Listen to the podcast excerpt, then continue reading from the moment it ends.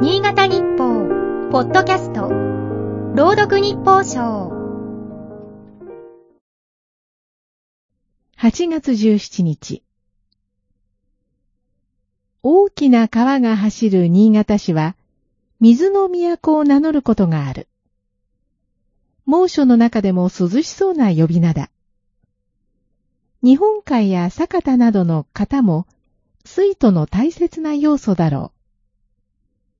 一方で、火の国と呼ばれる九州の熊本県は、水の国の意匠もあると聞く。なぜそう呼ばれるのか調べてみると、地下水が驚くほど豊富なのだという。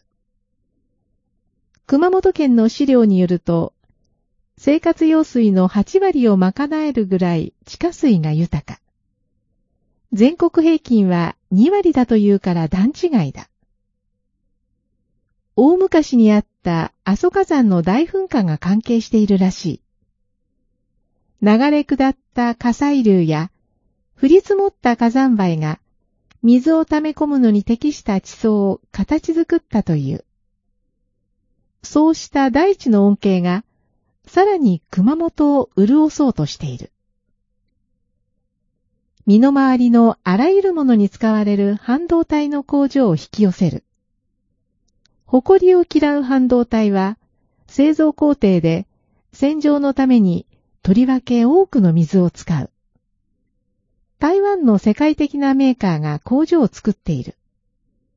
1700人が働く大きな工場になる。豊かな水資源を求め、早くも第二工場を熊本に作る話が出ているというから、羨ましい。地下の動きからも活況が伺える。